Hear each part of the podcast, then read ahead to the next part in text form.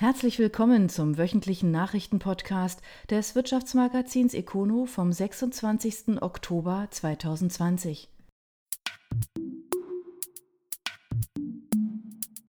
Duravit und das Weltraumklo. Franziska Wülker entwickelt bei dem Badhersteller Spülsysteme und hat sich mit einem besonderen Blickwinkel an einer Ausschreibung der NASA beteiligt. Triberg. Astronauten und der Toilettengang im All, das Thema ist immer wieder gut für einen Witz. Es ist aber tatsächlich nicht trivial, weshalb die NASA einen mit 35.000 Dollar dotierten Wettbewerb ausgerufen hatte und für den 20.000 Vorschläge aus aller Welt eingingen. Auch Franziska Wülker beteiligte sich mit einer Überlegung und erreichte den dritten Platz, war zudem die bestplatzierte weibliche Ingenieurin, Einzelperson und nicht-amerikanische Teilnehmerin. Bei dem Badhersteller Duravit verantwortet sie die Entwicklung der Spülsysteme. Duravit Technikvorstand Thomas Stammel zeigte sich angesichts der Platzierung erfreut. Das ist ein toller Erfolg, der unser Know-how in Sachen WC-Technologie unterstreicht. Bei der Konstruktion des Mond-WCs war eine der größten Herausforderungen das Umdenken der Funktionalität, auch bei Schwerelosigkeit, erläutert Wölker. Denn während auf der Erde die Schwerkraft viel der Arbeit in einer Toilette erledigt, ist das eben im All oder auf dem Mond nicht so. Dort könnten sich die menschlichen Hinterlassenschaften bei einer Panne sogar unkontrolliert in der Raumfähre verbreiten. Dies will Wülker mit einem speziellen Absaugsystem samt Zentrifuge und Förderschnecke verhindern. Dank Filtern treten auch weder Gerüche noch Bakterien aus und selbst bei einem Stromausfall ist die Funktionalität gewährleistet. Wobei man an einem Detail merkt, dass Wülker bei einem auf Design spezialisierten Unternehmen arbeitet. Das Duravit Weltraum WC hat eine optimierte Sitzgeometrie und erlaube deshalb nun Astronauten und Astronautinnen gleichermaßen die komfortable Nutzung. Ob der Entwurf für das WC allerdings auch realisiert wird, steht in den Sternen. Duravit wurde 1817 in Hornberg gegründet. Heute ist das Unternehmen einer der führenden Hersteller von Sanitärkeramik, Badmöbeln, Dusch- und Badewannen oder auch Armaturen mit hohem Designanspruch.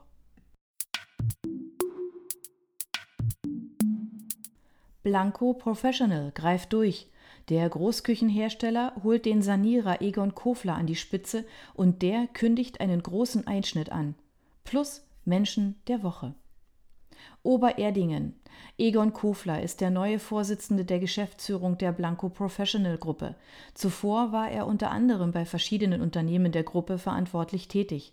Er hat bereits bei verschiedenen EGO-Töchtern gezeigt, dass er in der Lage ist, Unternehmen aus schwierigen Situationen wieder in die Erfolgsspur zu bringen, ordnet Johannes Haupt, Vorsitzender der Geschäftsführung der Blank und Fischer Firmenholding, als Mehrheitseigner der Gruppe die Personalie ein welche weiteren Personalien bei Blanco Professional wichtig sind und was der Vorgänger von Kofler nun vorhat, erfahren Sie hier bei uns in unserem Dossier Menschen auf econo.de. Dort finden Sie noch weitere Personalnachrichten von einem Novum unter Bürgermeistern bis zu neuen CFOs. Die Veränderungen bei Blanco Professional wurden aufgrund der seit Jahren anhaltenden Schwäche der Gruppe notwendig. So stagniert der Umsatz bei rund 121 Millionen Euro, man schreibt nicht näher benannte rote Zahlen und die verschiedenen Maßnahmen von der Internationalisierung bis zum Abbau von Arbeitsplätzen am Stammsitz Obererdingen haben kaum gegriffen. Auch wurde mit der Sparte Medical bereits Tafelsilber verkauft. Aktuell schloss das Unternehmen einen Sanierungstarifvertrag ab, der bis 2023 den Abbau von bis zu 100 Arbeitsplätzen vorsieht. Damit muss noch einmal ein Viertel der Belegschaft gehen. Bereits 2016 waren 100 Arbeitsplätze gestrichen worden. Der neue Chef Kofler zeigt sich jedenfalls von den Maßnahmen rund um die Reduzierung von Struktur- und Personalkosten sowie neuen Strukturen bei Vertrieb und Produktportfolio überzeugt. Wir machen jetzt einen großen Einschnitt, um dann schnellstmöglich zur Normalität in einer gesicherten Zukunft zurückkehren zu können. Die Blanco Professional produziert Investitionsgüter für Großküchen und ist Zulieferer für die Industrie. Die Gruppe beschäftigt insgesamt am Stammsitz und bei den verschiedenen Tochtergesellschaften rund 700 Menschen. Blanco Professional ist das unabhängig agierende Schwesterunternehmen des Haushaltsspülen- und Küchenarmaturenherstellers Blanco, das nicht von den Maßnahmen betroffen ist. Geiger eröffnet das Seeländer. Die Unternehmensgruppe hat einen Neubau mit breiter Nutzung auf 22.400 Quadratmetern Gesamtfläche erstellt und fast alles vermietet. Herrenberg. Nach zwei Jahren Bauzeit steht die Eröffnung des Nahversorgungszentrums auf dem sogenannten Seeländer Areal kurz vor dem Abschluss. Mit der Realisierung konnte ein wichtiger Meilenstein erreicht werden, so Roman Höhne, Niederlassungsleiter der Projektentwicklung der Geiger Unternehmensgruppe. Man habe zum Ziel gehabt, durch die Bebauung der Brachfläche eine Belebung der Innenstadt zu erreichen, zu den Investitionskosten machte das Unternehmen keine Angaben. Der vierstöckige Neubau umfasst 22.400 Quadratmeter Gesamtfläche, von denen 4.800 Quadratmeter auf den Einzelhandelsbereich im Erdgeschoss entfallen in den drei Baukörpern darüber befinden sich neben dem Technischen Rathaus der Kommune auch eine Kindertagesstätte sowie auf 3000 Quadratmetern Bürofläche unterschiedliche Dienstleister von IT-Firmen bis Ärzten. Zusätzlich wurden 14 Wohnungen gebaut. Nach Angaben von Höhne konnten bereits während der Bauzeit die Flächen fast komplett vermietet werden auf dem Dach des Gebäudes befindet sich zudem eine Gastronomie, zu der eine von zwei großflächigen Dachgärten mit weitreichendem Blick über die Altstadt gehört. Die familiengeführte Geiger Unternehmensgruppe mit Sitz in Oberstdorf im Allgäu wurde 1923 gegründet. Heute beschäftigt die Gruppe 3000 Mitarbeiter an 50 Standorten und beschäftigt sich mit allen Aspekten rund um die Themen Infrastruktur, Immobilien und Umweltschutz. Zusätzlich zum Bahnhofscenter in Ditzingen ist Geiger aktuell mit der Reaktivierung des Einkaufscenters NC in Nuttingen befasst. WVIB will die Marktwirtschaft umbauen. Der Verband startet eine Unternehmerinitiative mit den Stuttgarter Thesen und einer klaren Botschaft. Freiburg, Stuttgart. Der Wirtschaftsverband WVIB Schwarzwald AG hat die Unternehmerinitiative Marktwirtschaft Reloaded initiiert. Mit den Stuttgarter Thesen setzen sich große und kleine Unternehmeradressen aus der Industrie für eine weiterentwickelte, ökologisch-soziale Marktwirtschaft ein, sagt Bert Sutter, Geschäftsführer der Sutter Medizintechnik und WVIB Präsidiumsmitglied. Aktuell haben nach Angaben des Verbandes sich mehr als 80 renommierte Unternehmen aus Baden-Württemberg der Initiative angeschlossen. Wir brauchen eine kräftige Stimme für die Marktwirtschaft im Land mit vielen Unternehmerstimmen und einer gemeinsamen Vision für die Industrie in Deutschland und im Exportland Baden-Württemberg, so Michael Ziesemer, Vizepräsident des Verwaltungsrats bei Endres und Hauser sowie scheidender Präsident des Zentralverbandes Elektrotechnik und Elektroindustrie so seien etwa marktwirtschaftliche Preissignale, wie etwa durch den auszubauenden CO2-Zertifikatehandel, effizienter als politische Willkür bei Subventionen oder Grenzwerten, wie es in der Erklärung heißt. Christoph Münzer wiederholte als Hauptgeschäftsführer des Verbandes seine immer wieder mal geäußerte Mahnung. Unternehmer und Verbände müssen raus aus den Hinterzimmern und rein in die öffentliche Debatte, sonst überlassen wir den Zweiflern an der Marktwirtschaft das Feld. Von manchen NGOs, Bloggern und Aktivisten können Unternehmerverbände durchaus noch lernen, wie man Meinung organisiert. Wie es mit der Initiative nun konkret weitergeht, sagten die Initiatoren zunächst nicht. Die WVIB Schwarzwald AG wurde 1946 von Unternehmen gegründet Heute gehören dem Verband mit Sitz in Freiburg 1051 produzierende Unternehmen mit zusammen 380.000 Beschäftigten und 75 Milliarden Euro Umsatz an.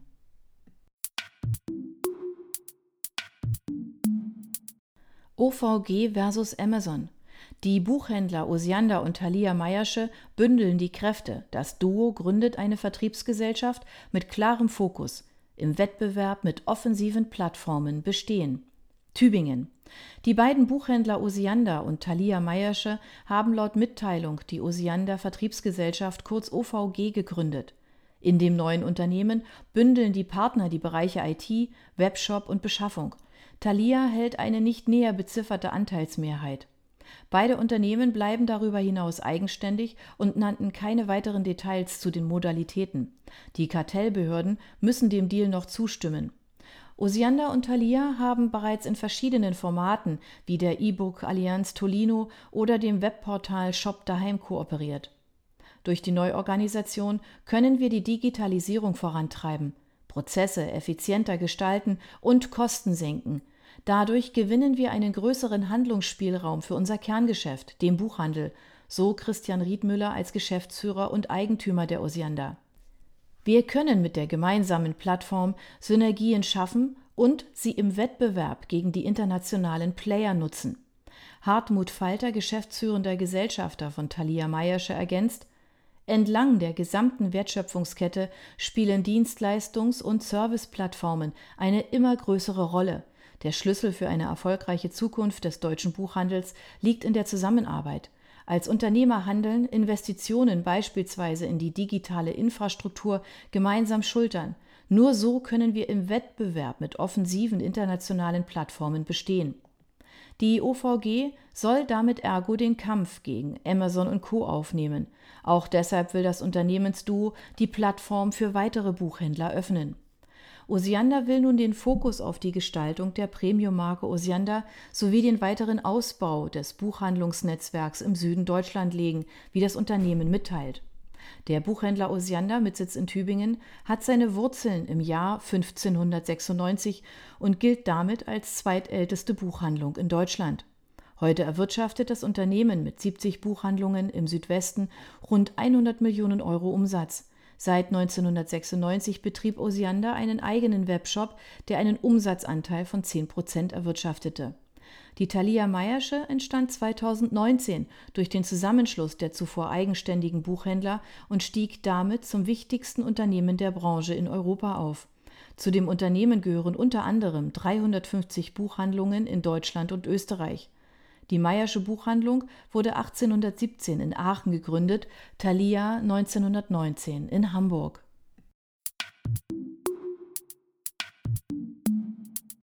Nikola bekräftigt die Ziele. Der Wasserstoffpionier treibt den Aufbau der Lkw-Produktion im Land voran, ungeachtet von Turbulenzen.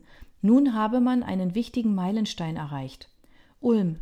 Bis vor wenigen Wochen war das US-Lastwagen-Startup Nikola der Liebling der Börse, doch dann gab es Vorwürfe durch den Shortseller Hindenburg und das Unternehmen geriet in Turbulenzen und baute den Vorstand um. In einem Gespräch mit dem Handelsblatt hat der neue Nikola-Vorstand Mark Russell die Ziele bekräftigt. Wir sehen klar, was unsere Milestones angeht. Doch dazu gehört das Hochfahren der Produktion von Wasserstofflastwagen am Iveco-Standort in Ulm. Russell war jüngst selbst vor Ort und habe die Fortschritte beim Bau der Prototypen erlebt. Wir sind sehr zufrieden mit dem Fortschritt, den wir gemeinsam mit Bosch bei der Entwicklung eines Brennstoffzellensystems für Anwendungen in schweren Lastern machen. Der Nikola-Chef hält an dem Ziel fest, im vierten Quartal 2021 mit der Auslieferung an Kunden zu beginnen. Fünf Prototypen seien aktuell in dem Werk in Ulm im Bau. Laut Russell sei man bereits mit dem ersten auf der Teststrecke gewesen, was sehr aufregend für uns war. Die E-Lastwagen aus Ulm sind ein Gemeinschaftsprojekt. Nikola stellt vereinfacht gesagt die Software sowie die Wasserstoffinfrastruktur, die Iveco Mutter CNH die Lastwagen und Bosch das Brennstoffzellen-Ökosystem. Trotz der Turbulenzen stünden die Partner weiter zu dem Vorhaben, wie Russell hervorhob. Nikola war nach einem Bericht von Hindenburg in Erklärungsnöte geraten, wobei der Shortseller aufgrund des eigenen Geschäftsmodells Interesse an fallenden Aktienkursen hat. Angeblich seien Aufnahmen von Prototypen manipuliert worden und Technologien seien vorhanden. Nikola-Chef Russell betont indes, das Unternehmen sehe sich als Integrator, der verschiedene Technologien von Partnern in dem neuen System vereint. Der 2014 in der US-Stadt Salt Lake City gegründete Nikola Motor sagen Kenner ein ähnlich disruptives Potenzial nach wie Tesla im Bereich Automobil. Der Fahrzeughersteller plant unter anderem revolutionäre Leasingangebote, die nicht nur Service und Fahrzeug, sondern auch den Energiebedarf mit abdecken. Dazu baut Nikola ein eigenes Netz an Wasserstofftankstellen auf. Allein in Nordamerika sollen 700 Zapfstellen gebaut werden, an denen der Wasserstoff zugleich direkt erzeugt werden soll. und die Anlaufpunkte nutzen im besten Fall am Ende die Wettbewerber mit. Im September 2019 soll es bereits 14.000 Vorbestellungen für die Trucks geben. An dem US-Unternehmen sind neben Bosch und dem norwegischen Wasserstoffspezialisten Nel Acer auch die CNH Industrial beteiligt. Hinter dem unscheinbaren Namen verbirgt sich die aus einer Fusion von CNH Global mit Fiat hervorgegangene Konzernmutter von Fahrzeugherstellern wie Iveco, Magirus und Case.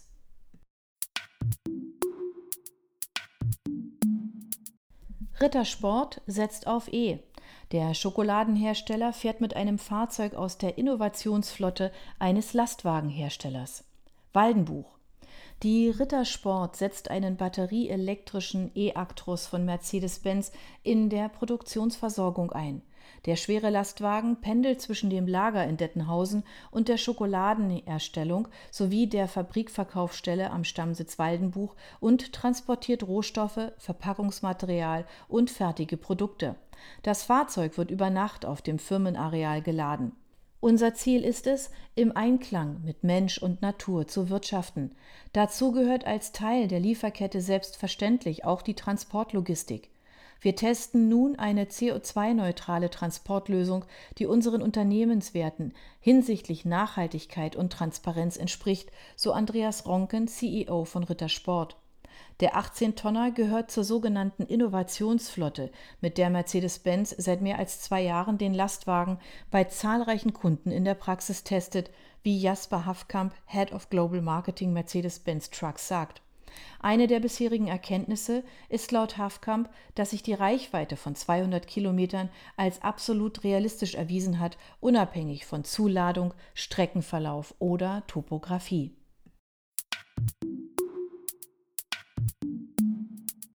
Das waren die Nachrichten des Wirtschaftsmagazins Econo. Ihnen gefällt unser Podcast? Dann abonnieren Sie ihn doch ganz einfach. Sie werden dann automatisch auf die neueste Folge hingewiesen, sobald sie online verfügbar ist. Sie finden uns auf Spotify, iTunes, Deezer, Enker FM und vielen anderen Plattformen unter Econo, der Nachrichtenpodcast. Sie möchten mehr zu Personalien, Events oder verschiedenen innovativen Themenschwerpunkten erfahren? Dann schauen Sie doch bei uns auf econo.de vorbei. Wir freuen uns auf Sie.